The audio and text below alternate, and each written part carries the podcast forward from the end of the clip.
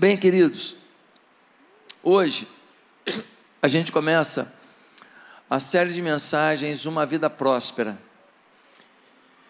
E a mensagem de hoje tem por título Coloque Deus como prioridade. A maioria aqui talvez diga: Não, Deus é minha prioridade, mas se você olhar onde você investe seu tempo, onde você investe o seu dinheiro, onde você investe o seu talento, seus dons, o seu melhor, você vai ver que Deus não é prioridade. Bem, tem uma lei na Bíblia que ela é irrefutável, é a lei da semeadura. Aquilo que você semeia, você colhe. Você semeou maçã, vai colher o quê? Laranja? Não vai, vai colher maçã. Semeou laranja, vai colher jaca? Não vai. Tem uma lei que é inquestionável. Na natureza, o que eu semeio, eu colho. E nos relacionamentos também, o que eu semeio, eu vou colher. Às vezes eu semeio bondade com alguém e aquele alguém não me dá bondade, mas deixa eu te falar, alguém vai me dar, porque é Deus que é o garantidor da minha semeadura. De algum lugar vai vir bondade para comigo, mesmo que alguém foi ingrato com a minha bondade. Porque Deus é o garantidor, é uma lei bíblica. Mas quando a gente lê em Atos, capítulo 20, versículo 35, diz assim: há maior felicidade em dar do que em receber. Opa, o que eu semeio, eu colho. E o texto bíblico diz que é melhor dar do que receber. Parece que está tendo alguma contraposição, mas não. O que está dizendo é: ó, o que eu semeio, eu vou colher. Agora, quando eu tenho o prazer de semear, quando eu entendo que o maior prazer não é o que eu colho, mas é o que eu semeio, então eu vou ter esse prazer e ainda vou colher. Esse é o princípio que está na Bíblia. Só que algumas igrejas enfatizam tanto a semeadura, semeia aqui, semeia aqui, você vai colher, vai colher isso, vai colher aquilo, tal, que algumas pessoas acham que se elas semearem seus recursos na obra de Deus, vão chegar em casa e vai ter uma árvore de dinheiro. Vai subir no pé e tirar a nota de 100. Por quê? Porque o princípio de que melhor coisa é dar do que receber não está no coração deles. O problema não é você saber que porque você semeia, você vai receber. O problema é o seu coração de só querer o receber. E o seu semear é interesseiro. O seu semear não é por entender Atos 20, 35. A melhor coisa é dar do que receber. Quem está entendendo? O seu coração é que está sendo testado. Mas, gente, nós precisamos de um coração de fazendeiro. O fazendeiro cava a terra, ara a terra, aduba a terra, bota a semente, faz tudo. Mas depois ele precisa confiar em Deus. Sabe por quê? Porque ele não consegue mandar chuva. E se não chover, não tem colheita. Ah, pastor, mas eu conheço um fazendeiro que ele não depende da chuva, não, porque ele faz irrigação artificial. A qualidade da água não é a mesma da chuva, que é rica, se não me engano, em nitrogênio. Segundo, dispara um problema que nem teve lá em Mariana, aquele problema lá da Samarco lá e tal, tal, tal, uma lama sal, acabou o rio, meu acabou a colheita. Ou seja, quem garante no final a colheita é Deus. Tem um homem na Bíblia, em Lucas capítulo 12, que o cara era muito fera para planejamento estratégico. Ele fez um planejamento de vida. Ó, eu vou eu vou colher muito, a minha, a minha colheita vai ser fera esse ano, nossa, então vou fazer celeiros maiores, eu vou pegar toda a abundância da minha colheita e vou colocar em celeiros. E aí eu vou poder dizer à minha alma: alma tens em depósito muitos bens para muitos anos, come, bebe, descansa e folga. Aí Deus vira para ele e fala assim: louco, planejador, Empreendedor, esta noite te pedirão a tua alma, e o que tens preparado, para quem será? Irmão, se você fizer um planejamento de ter um bilhão de dólares e você conseguir chegar lá, e você tiver um milhão de amigos, eu quero ter, um, e você conseguir, canta muito, né? E você conseguir um milhão de amigos, e você for para o lugar mais bonito do mundo com um milhão de amigos e um bilhão de dólares. E chega lá, se tiver depressão, você não curte nada. E o único que pode te arrancar de uma depressão é Deus. Então, nós precisamos compreender esses princípios. Lucas 6, versículo 38 diz: Dai e, e ser-vos-á dado, boa medida, recalcada, sacudida e transbordando. Olha, dai e ser-vos-á dado, uma medida transbordando. Esse é o princípio bíblico. É isso que a Bíblia está dizendo. Nessa série de mensagens, são quatro semanas. Se você precisar viajar numa semana, você vai assistir pela internet, você não vai perder. São quatro mensagens. Não tire conclusões precipitadas da primeira mensagem. São quatro mensagens com base no livro do Robert Morris que vão revolucionar a sua vida em direção à prosperidade. Agora, você tem que entender uma coisa: o diabo não quer que você entenda esses princípios. Porque se você tiver uma vida próspera, abundante, se a igreja tiver uma vida próspera, abundante, no sentido interior, no sentido dos relacionamentos e no sentido também da sua vida material, se a igreja tiver isso, todo missionário que quiser ir para o campo, a gente vai ter dinheiro para enviar. Todo lugar que tiver um grupo, a gente abrir uma igreja, nós vamos ter recursos para abrir. Todo lugar que tiver uma situação de carência que a gente sentir no coração, nós vamos ter recursos para fazer uma obra social lá. Ou seja, o reino de Deus vai impactar a terra. A igreja hoje não está impactando no nível que poderia a terra, porque as pessoas não entenderam esses princípios de bênção financeira e de bênção sobre a vida. Uma revolução acontece na cidade se todo mundo aqui entender esse princípio, esse princípio de abundância, de prosperidade que está na Bíblia. Agora, ninguém nasce doador por natureza, nós nascemos tomador. Você sentiu fome, beber, já abre logo um berro e fala: cadê meu peito? Cadê meu restaurante? Aí vem a mãe. Criança pequenininha, 20 brinquedos. Vem um coleguinha e pega o brinquedo. Ele vai falar assim: é meu. Sim ou não? Nós não somos doadores por essência, mas Deus é.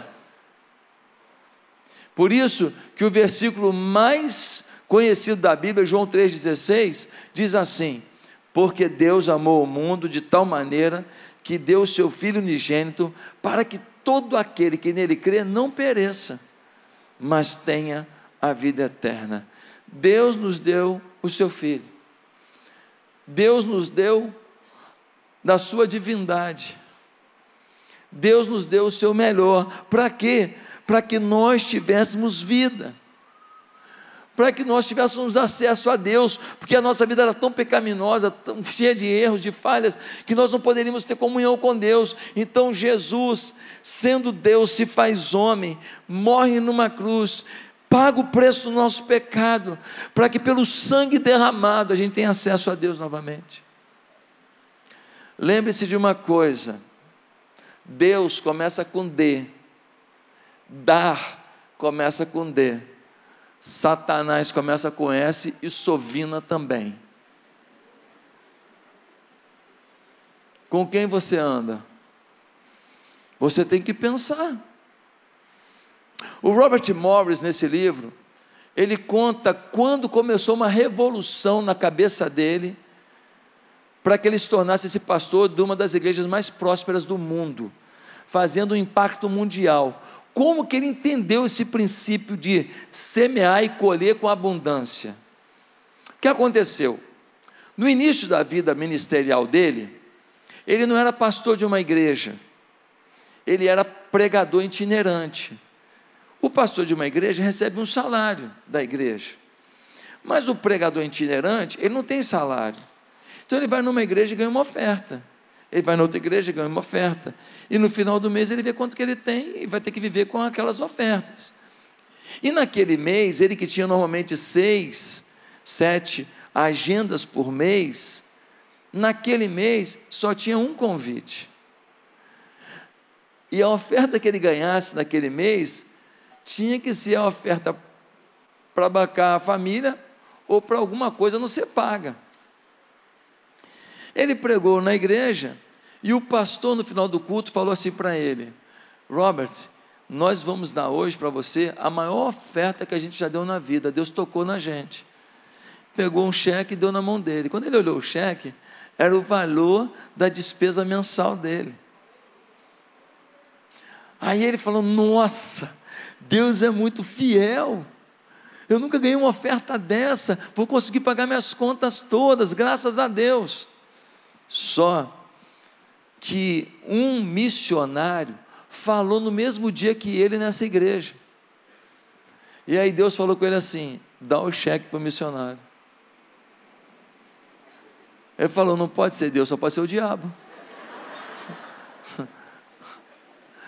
Aí ele falou, lá, lá, lá, lá, lá, lá, lá, lá, lá, lá, lá, lá, lá. E Deus falando, dá o dinheiro para o missionário. Lá, lá, lá, lá, lá, lá, lá, lá, lá, lá. Ele tentando fugir daquilo e Deus falando, cara, você tem que dar. Ele pegou o cheque da despesa do mês dele e deu para o missionário. Meio brocochó, mas entregou. Eles saíram da igreja e foram para uma pizzaria. E ele na pizzaria lá, sem saber como ia pagar as contas. Chega um homem perto dele, abraça ele e fala assim: Quanto você ganhou hoje? Ele começou a desconversar. Não. Ele falou: Me mostra o cheque. Aí ele desconversando: Não, esquenta com isso não e tal. Aí o homem vira para ele e fala assim: Deus me falou que você já não está mais com cheque. Mas Deus me falou que hoje você vai ganhar uma lição que você vai levar por toda a sua vida. E você vai ensinar as nações sobre isso. E deu para ele um cheque de um valor dez vezes maior do que aquele cheque que ele tinha dado para o missionário.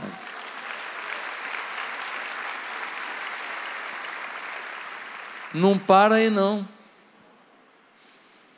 Ele sai dali extasiado e foi para uma outra igreja pregar. Chegou na igreja, pregou e ele ia ficar hospedado na casa de um homem da igreja. Foram na caminhonete do homem para a casa do homem. Quando ele chega lá na casa do homem, o homem fala assim: Pastor, me ajuda a tirar as coisas da caminhonete? Ele falou, claro. Ele começou a ajudar.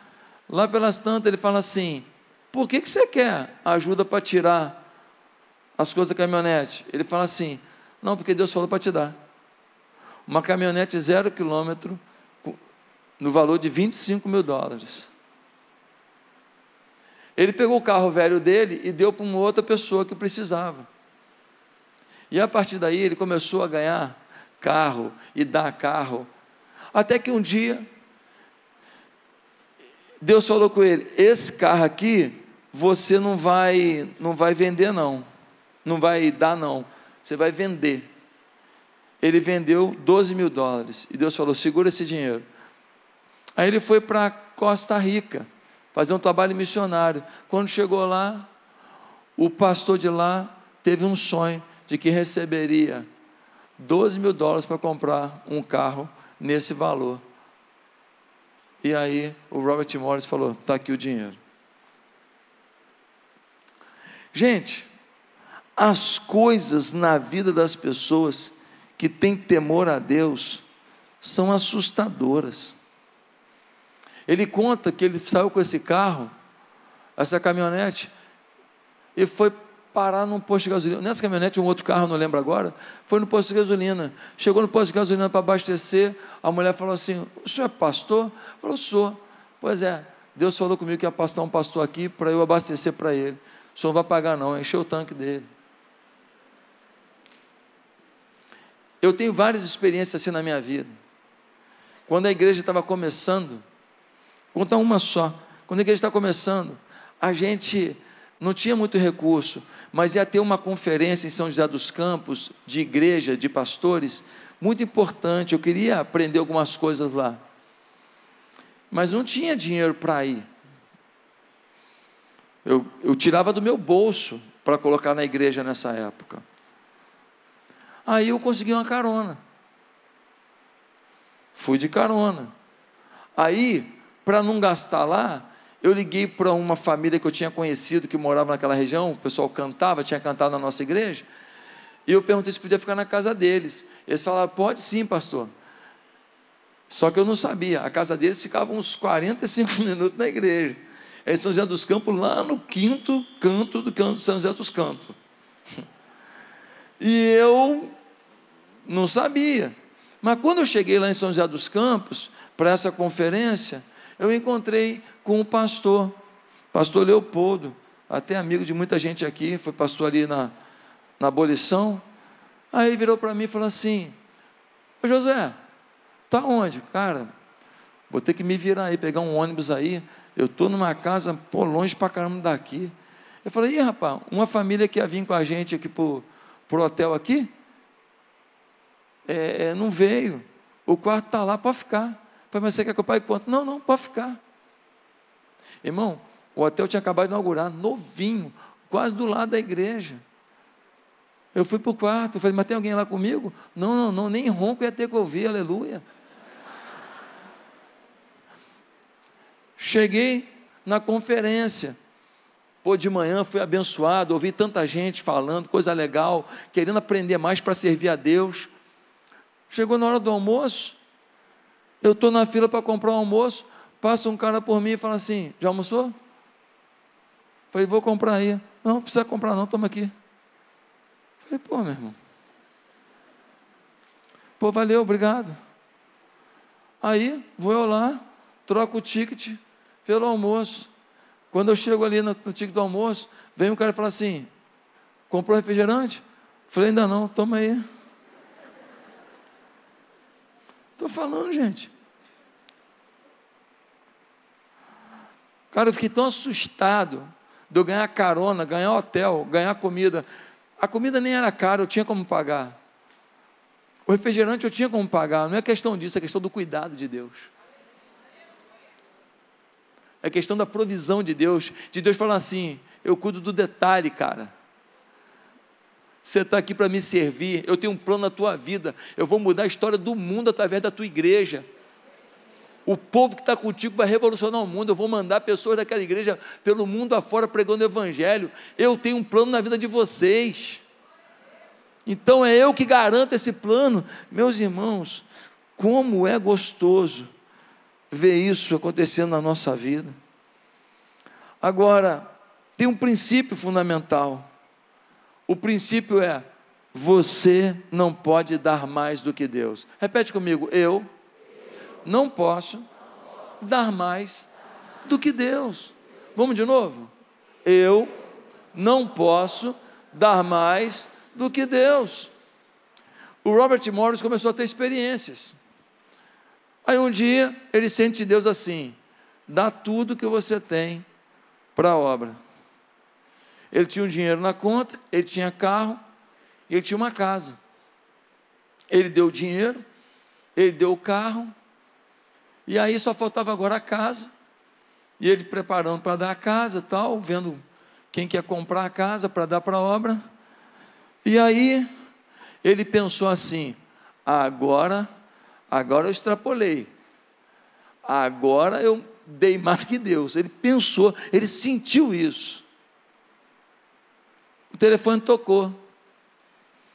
uma pessoa ligando para ele e fala assim: Pastor, eu quero ajudar o seu ministério, o senhor prega em muitos lugares, o senhor vai para lá e para cá pregando, então eu quero ajudar no seu ministério e eu quero lhe ajudar com o seu transporte. O que, que ele pensou na hora? Vou ganhar mais um carro. Ele ganhou um avião.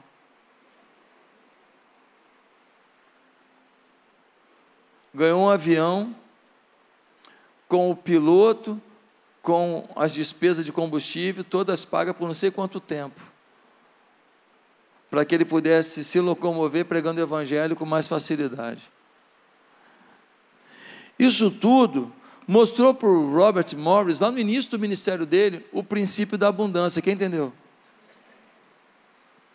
Ele começou a compreender que Deus nunca vai perder para a gente. Então a disputa é o quanto eu acredito que eu tenho que dar o máximo que eu puder para receber o máximo que Deus quer me dar. Quem entendeu o princípio? Mas nós temos dificuldade com isso.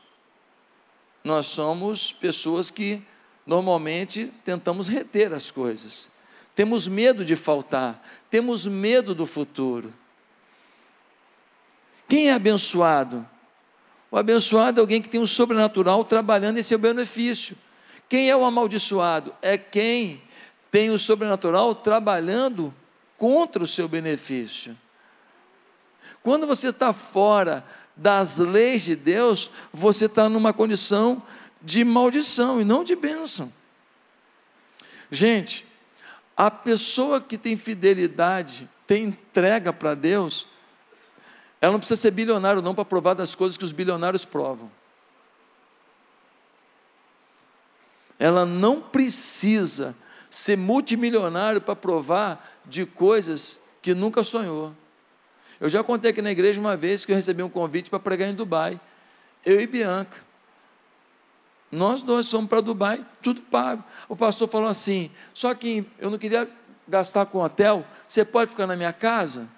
Que normalmente as pessoas botam em hotel, né? Hoje, quando eu era no início do meu ministério, eu ficava muito na casa dos outros, às vezes criança dentro do quarto, jogando videogame a noite inteira, é, banheiro lá fora, é, aí tu chega lá, o banheiro já está marcado. É, é, é, normal no início do ministério, tá certo? Mas normalmente as pessoas hoje botam num motel, às vezes um hotel mais simples, não tem problema. Mas ele falou: você pode ficar lá em casa? Eu falei, claro, pô, vou ficar aí. Irmão, eu só não sabia, esse pastor, ele também é cirurgião lá em Dubai. Eu só não sabia que ele morava na tal da palmeira lá. Porque lá em Dubai, eles foram para dentro do mar e fizeram uma palmeira dentro do mar, coisa mais linda. E, e o cara morava lá. E lá não mora pobre, não, irmão.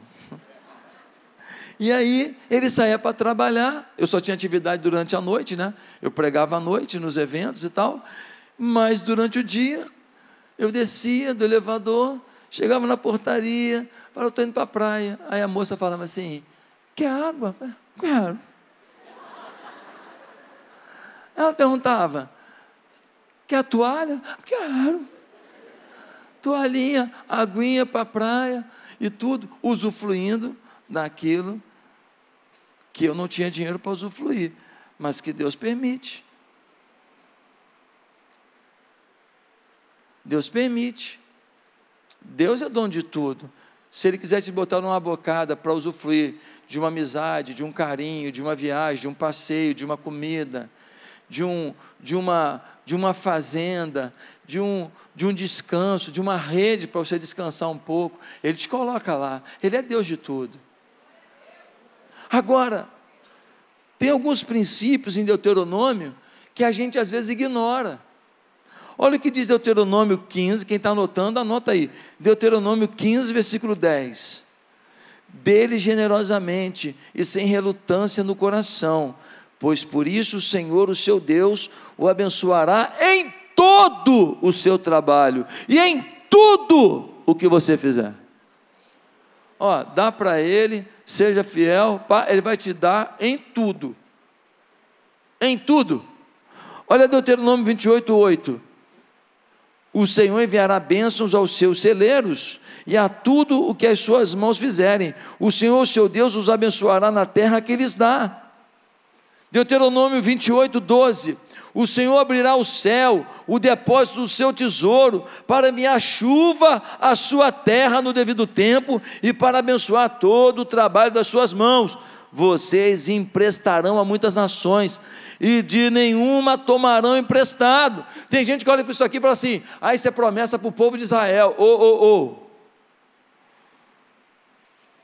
Quando você vai fazer um, uma análise do texto, uma análise hermenêutica, que é a análise do sentido real do texto, você precisa ter atenção.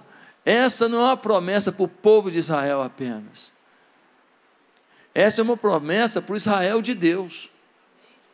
Essa é uma promessa para quem é servo de Deus para quem ama a Deus. As condições do texto eram de fidelidade a Deus. Se eles tivessem fidelidade, provariam disso. Se nós tivermos fidelidade, provaremos disso. Pastor, você está dizendo que todo mundo tem que ser rico? Eu não falei isso. Você está dizendo que todo mundo tem que ser milionário? Não falei isso, não. Eu falei isso aqui. Eu só falei que Deus quer dignidade para todo mundo e que Deus quer que você tenha uma vida abençoada, tranquila, uma vida de paz no seu coração e de paz nas suas coisas que você faz, no seu negócio, no seu trabalho. E você acha que Deus não quer isso para você? Você acha que Deus quer o quê? Que o seu filho morra porque você não tem dinheiro para comprar um remédio? Que a sua mãe morra de fome porque você não pode comprar um prato de comida? Que o gás seja cortado, que você não pode comprar um bujão de gás. Você acha que isso que Deus planejou para alguém? Isso é fruto do pecado na terra, isso é fruto da miséria do diabo no inferno, na terra. Eu não estou falando aqui de luxo, eu não estou falando de ostentação, eu estou falando de dignidade, de vida abençoada, de ter o que usufruir e ter o que compartilhar. De pegar o pão com linguiça e falar: toma um também. Vamos comer junto pão com linguiça. Vamos tomar um suquinho de limão. E vamos celebrar e ser grato a Deus. Mas estamos juntos, estamos felizes comendo nosso pãozinho com linguiça. E temos amigos para compartilhar. Não nos falta isso, amém? Meus amados irmãos, para ver uma vida abençoada, Deus precisa ser o primeiro lugar na sua vida. Há mais de 500 versos na Bíblia ligados à oração e aproximadamente outros 500 ligados à fé, mas são mais de 2 mil versos ligados a dinheiro e bens. Olha a proporção. Jesus falou sobre dinheiro em 16 de suas 38 parábolas. Jesus tocava nesse assunto o tempo inteiro. Fica claro que o ponto de vista bíblico é que precisamos entender o dinheiro e como lidar com ele. Na verdade, querido, cada centavo de dinheiro que você ganha não é só dinheiro, é teste. Repete comigo. Cada dinheiro que eu ganho não é só dinheiro, é teste.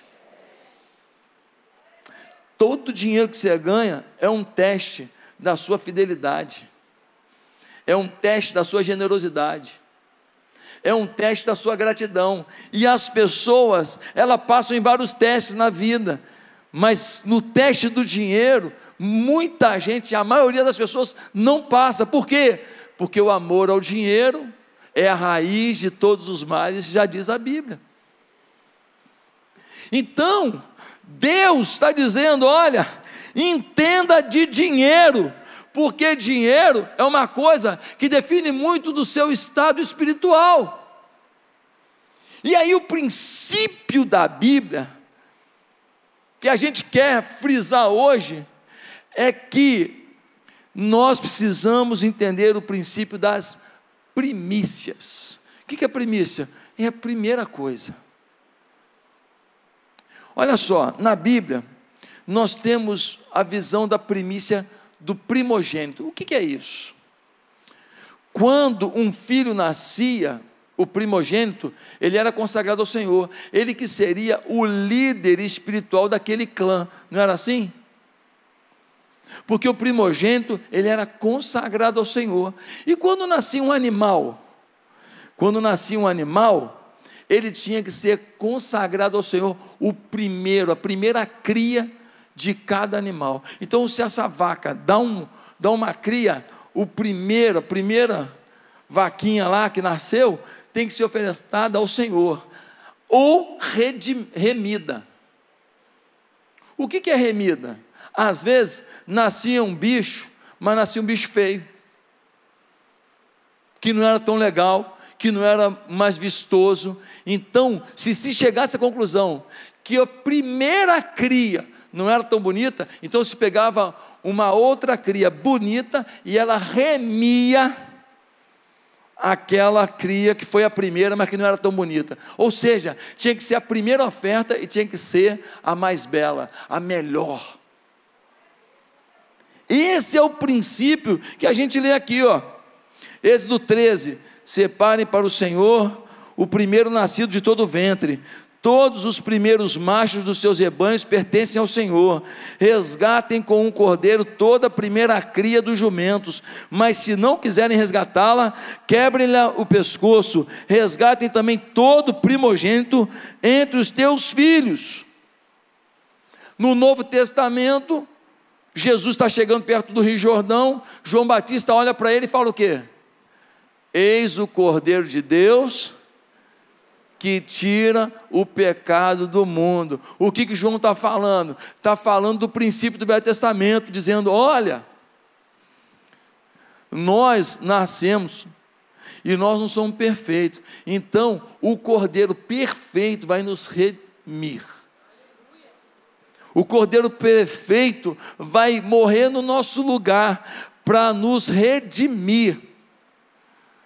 E foi o que Jesus fez aqui na terra. Agora, além as primícias, então, nesse texto, elas pertencem a Deus.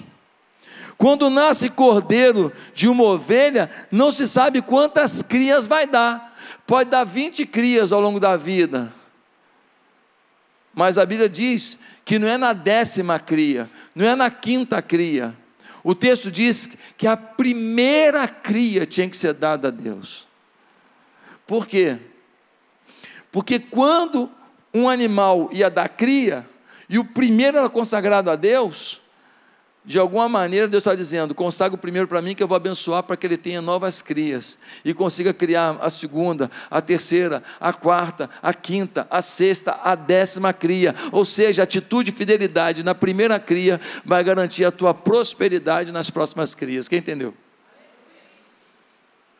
Esse é o princípio que está aqui. Se você for analisar friamente, quando Deus ele entrega Jesus, ele está entregando o quê? Seu primogênito. O que, que ele está entregando? Ele está entregando a sua melhor oferta, a sua primeira oferta ele está entregando o seu dízimo. Jesus é como se fosse o dízimo de Deus. Porque esse era o conceito aqui, de entregar a primeira cria. Agora, dá uma olhada no que diz o texto em relação a quem trabalhava não com criação, mas com plantação. Porque alguém pode falar, isso é para animal, né? Era uma cultura agropastoril, plantio e criação. Agora, olha sobre fruto, diz assim: Êxodo 23, 19: As primícias dos frutos da tua terra trarás à casa do Senhor teu Deus. Onde entregar as primícias, diz o texto? Na casa do Senhor teu Deus. É na casa do Senhor teu Deus. A primeira colheita dos frutos também é para Deus. Provérbios 3, versículo 9 diz assim: Honra o Senhor com os teus bens e com as primícias de toda a tua renda, e se encherão fartamente os teus celeiros, e transbordarão de vinho os teus lagares. Lembra que quando Josué passou a liderar o povo de Israel, a primeira cidade que eles conquistaram foi a cidade de Jericó. E quando eles conquistaram Jericó, o que, que Deus falou? Tudo que vocês pegarem na cidade conquistada, não fique nada para ninguém, porque a primeira colheita é do Senhor. A primeira cidade conquistada, toda a riqueza dela, não era pouca coisa não, é tudo para Deus, é tudo para o templo, é tudo para o reino. Não é dessa vez que vocês vão botar no bolso nada, mas vocês vão entrar em outras cidades e eu vou permitir que vocês botem no bolso a conquista, o despojo de guerra. Qual é o princípio ali? O princípio é que primeiro Deus, e depois Deus vai te abençoar. Irmãos, a Bíblia, ela é muito clara sobre certos princípios, mas muita gente fala assim: ah, isso é coisa do Velho Testamento, irmão. Você acha que porque na Bíblia era, era proibido matar, que agora, na era da graça, está liberado matar? Você acha que porque falava para ter uma mulher, agora está liberado ter tudo? Você acha que porque tinha que ser honesto, agora está liberado na graça de Deus para ser desonesto? Ei, tem princípios imutáveis de Deus. E esse princípio de prioridade a Deus para uma semeadura, para uma colheita, é princípio bíblico. Mas tem o princípio, então, do primogênito, dos frutos, mas tem o princípio do dízimo. Malaquias 3, versículo 8, diz assim: Pode um homem roubar de Deus? Contudo, vocês estão me roubando. E ainda perguntam: como é que te roubamos? nos dízimos e nas ofertas. Vocês estão debaixo de grande maldição, porque estão me roubando. A nação toda está me roubando. Gente, estou chamando ninguém de ladrão, não, tá? É a Bíblia. Ele está dizendo, cara, eu tenho um princípio, eu quero te abençoar, eu quero multiplicar, mas eu quero o primogênito da tua cria, eu quero os primeiros frutos da tua colheita. Quando você vai para uma empreitada nova, que é conquistar uma terra, o primeiro, a primeira conquista é minha, a prioridade é minha, e depois eu te abençoo, porque eu sou o Senhor e eu te amo e eu não perco para você. Mas se você não entende isso, você está fazendo uma coisa errada, você está me roubando. É isso que o texto está dizendo o dízimo, o primogênito, as primícias pertencem ao Senhor. Isso não é uma lei, é um princípio imutável. Deus não muda esses princípios no Novo Testamento. Pastor, então você está dizendo que porque as primícias da minha vida não têm sido colocadas no altar do Senhor, talvez eu não esteja recebendo algumas coisas da minha vida? Sim. Aqui na igreja é muito bonito, que é muita gente que quando recebe o seu salário, a primeira coisa que faz é separar o seu dízimo, transfere para a igreja. Aí você fala assim: é, pastor, você está pregando esse sermão porque a igreja está precisando de dinheiro, precisando pagar conta, porque você quer arrecadar mais. Não, não, não. Eu estou pregando esse sermão porque a Bíblia tem que ser pregada e a sua vida tem que ser próspera. Se você quer entender essa mensagem como algo negativo, só mostra que você está precisando mesmo dessa mensagem. Que eu estou falando da sua vida melhorar. Você está achando que eu estou falando aqui para a sua vida piorar? Estou falando da sua vida ter abundância. Estou falando dos princípios que o Robert Morris experimentou no início do ministério, que revolucionário, transformaram a igreja dele numa das igrejas mais influentes do mundo. Irmão, eu fui na sala de comunicação da igreja deles, eu, eu ficava, fui assustado, um negócio de doido. Os caras têm um potencial absurdo. Por quê? Porque há muita prosperidade lá. Deus quer te abençoar. Até onde vai essa prosperidade? Não sei. Não estou te prometendo ser bilionário, nada disso. Tem ninguém aqui com teologia da prosperidade? Não, mas a gente não pode fugir da teologia bíblica. Porque com medo de parecer teologia da prosperidade, a gente não pode entrar na teologia da pobreza. Meus amados irmãos, dar o dízimo é sinal de inteligência. Você sabia que tem mulheres aqui na igreja que seus maridos não são crentes, não são convertidos, e eles mandam todo mês a mulher trazer o dízimo? Pastor, meu marido mandou entregar o dízimo hoje. Falei, mas o miserável não vem aqui, é, ainda não vem, não, pastor, mas o dízimo vem. Mas meu Deus, eu não entendo isso, irmão. Nem eu, pastor. Mas ele entende que é um princípio da Bíblia. E ele entende que os nossos negócios têm prosperado por causa da nossa fidelidade. E ele falou: vai lá e leva o dízimo, hein? Eu fico assustado. É impressionante. Você lembra em Gênesis 4? A gente lê assim no versículo 3: Passando algum tempo, Caim trouxe do fruto da terra uma oferta ao Senhor. Abel, por sua vez, trouxe as partes gordas das primeiras crias do seu rebanho.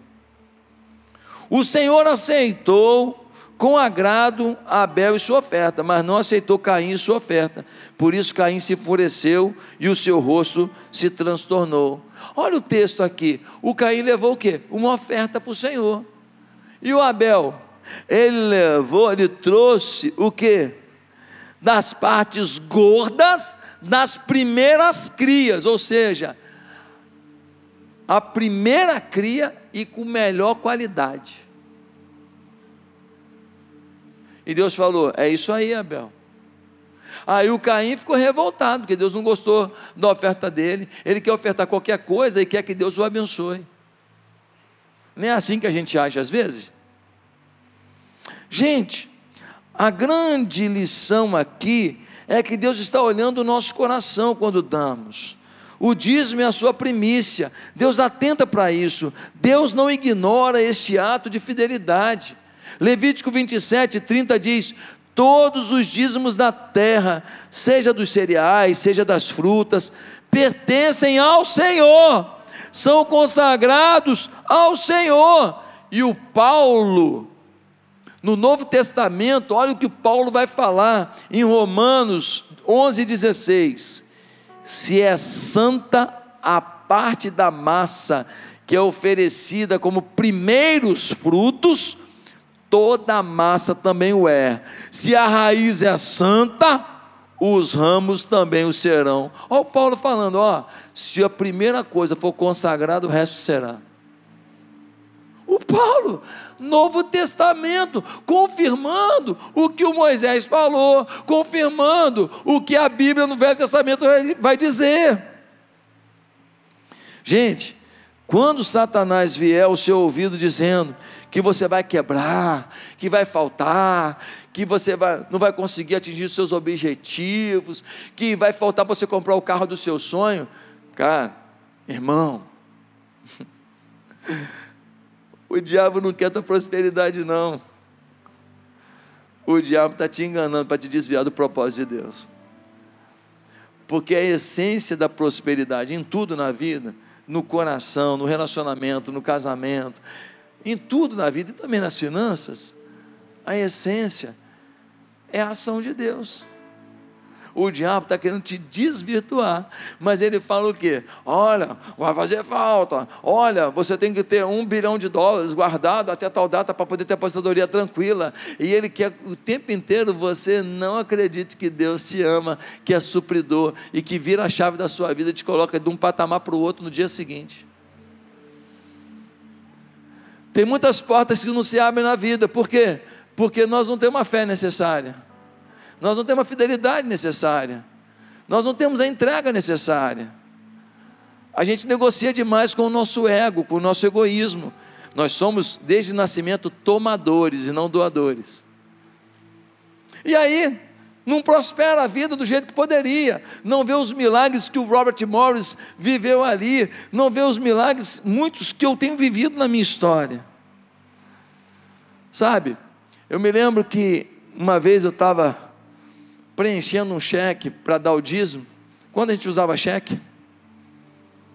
Eu não lembro se foi o Lucas ou o Gabriel, um dos dois me viu preenchendo o cheque.